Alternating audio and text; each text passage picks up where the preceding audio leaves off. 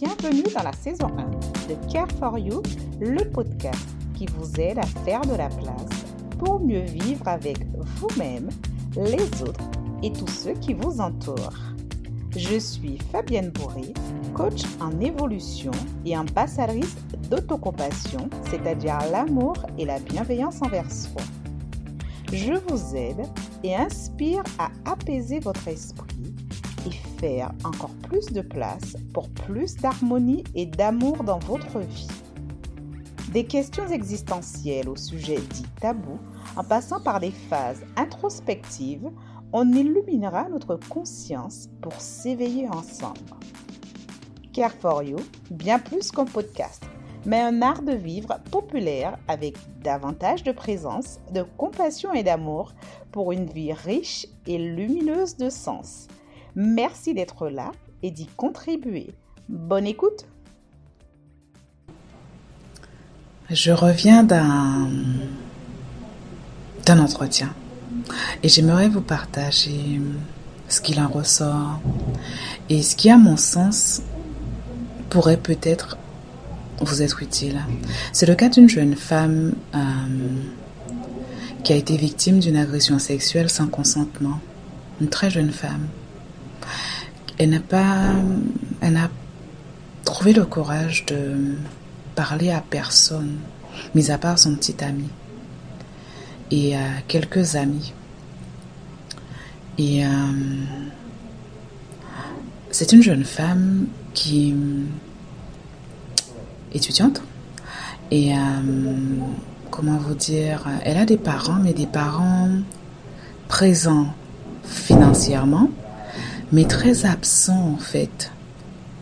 Ils ne sont quasiment jamais là, toujours en déplacement. Ils travaillent dans l'événementiel. Euh, en fait, ils ne sont pas très soutenants euh, de la manière dont elle voudrait. C'est vraiment, ce sont vraiment ces mots. Et donc, du coup, cette jeune femme qui a vécu ce viol, qui reste tout de même un sujet très tabou, vous le voyez, parce qu'en fait, elle a du mal à en parler. Parce que, comme elle me dit, si elle en parle à ses parents, elle a peur. Elle a peur de ne pas euh, être crue elle a peur qu'en fait, ses parents lui disent que c'est de sa faute ou qu'elle invente une histoire. il faut savoir que cet événement s'est passé dans le cadre de ses études. Elle avait demandé de l'aide à quelqu'un qui était dans une classe supérieure pour les examens. Et il s'avère que de fil en aiguille, bien qu'il y avait un jeu entre eux, de fil en aiguille, en fait, cette personne qui a ressenti ses sentiments a abusé d'elle. Et comme elle me dit, de son petit mètre 58, elle s'est sentie faible. Elle ne pouvait pas se débattre. Et euh, au moment où elle a pris conscience que cet acte est en train de se passer, elle a essayé de se débattre comme elle pouvait. Et elle a résisté. Plus elle résistait, plus elle avait mal. Et à un moment, donné, elle a décidé de juste rester là et de prier pour que le temps passe très vite. C'est juste ce qu'elle pouvait faire. Mais elle me dit bien que depuis ce jour, elle se sent vide, pas sale, mais vide en fait. Et, euh, étant donné qu'elle a un petit copain, elle a essayé d'en parler à son petit copain. Et euh, son petit copain lui a rétorqué, peut-être spontanément, je ne suis pas assistante sociale. Et c'est à ce moment-là qu'elle me dit que elle a encore, en fait, elle a eu l'impression que son château de sable s'est effondré, puisque son petit ami, en fait, était beaucoup pour elle. C'est quelqu'un avec qui elle pensait pouvoir tout partager et compter sur lui. Et euh, comme je lui ai dit, elle peut pas non plus en vouloir à son petit ami parce que parfois, il y a des choses qui sont dures à euh, naviguer. Parfois, on ne sait juste tout simplement pas comment agir avec une situation et on peut être maladroit sans le vouloir. On peut être maladroit inconsciemment.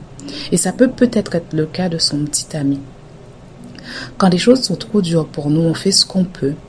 Et puis parfois faire ce qu'on peut, c'est peut-être faire du tort inconsciemment. comme cette phrase qu'il a peut-être dit sans savoir réellement quoi faire, parce que lui-même, réellement, peut-être ne savait pas quoi faire avec ça.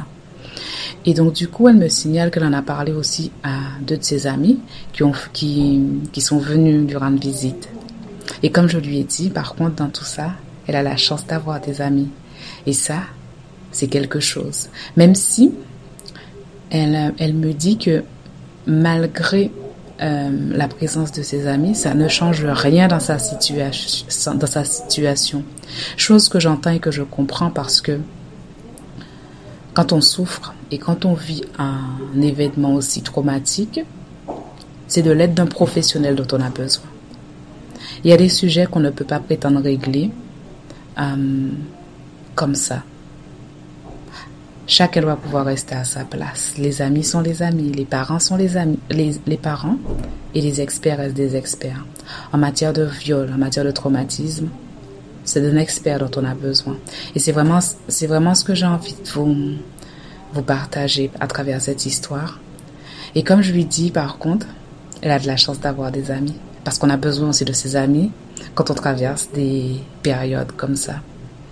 Et je lui ai aussi dit que de se rendre compte qu'elle a des amis précieux en or, des amis qui ont fait parfois une heure de route pour venir la voir. Et ça, ça n'a pas de prix. Alors oui, ça n'enlève pas la souffrance, mais ça n'a pas de prix. Parce que c'est déjà beaucoup. Et donc du coup, ce que j'aimerais que vous, ce que j'aimerais partager avec vous, c'est que quand vous êtes face à des sujets aussi tabous, à, des sujets parfois aussi durs, parfois, au lieu d'être maladroit, il vaut mieux ne rien dire et juste rester là, écouter. Parce que ne rien dire, c'est déjà faire beaucoup. Ne rien dire, c'est laisser le temps à l'autre aussi d'acquiescer ce qui s'est passé. Parce que parfois, quand on dit des choses, on peut blesser. Vous voyez, dans le cas de son petit ami qui lui a simplement dit qu'il n'était pas assistant social, ça a blessé, elle n'a entendu que ça. Et ça a conduit à quoi? Ben, Cette personne a tenté de mettre fin à ses jours parce qu'elle ne voyait plus d'issue, plus de solution. Et la personne dans laquelle elle avait le plus confiance, elle s'est aussi sentie trahie délaissée.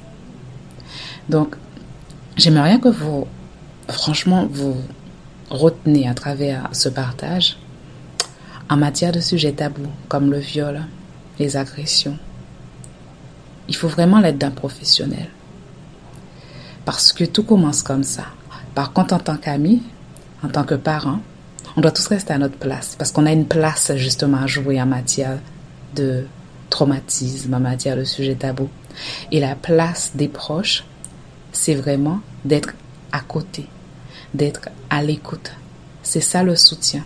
Ou d'être là pour faire les recherches avec la personne quand elle aura décidé, quand elle en aura besoin, quand elle vous sollicitera. Et pour moi, c'est ça le soutien.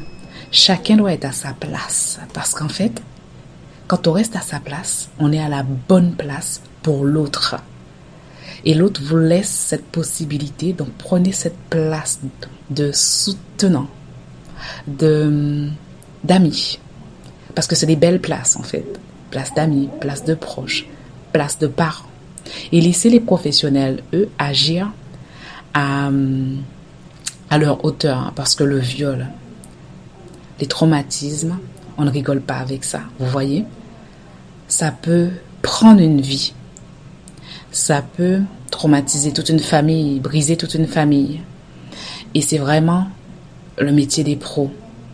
C'est vraiment ce que j'ai envie que vous compreniez à travers ça. Et j'ai pas envie que vous vous dites que vous ne pouvez pas agir comme je vous ai dit. Vous pouvez agir, mais à votre niveau. Retenez ça. Et euh, si j'avais une chose à vous partager, ce serait de, de vous dire que si quelqu'un vient à vous partager une histoire dure à encaisser et que vous ne savez pas quoi faire, ne faites rien. Parce que, comme je vous l'ai dit, quand on ne fait rien, on fait énormément.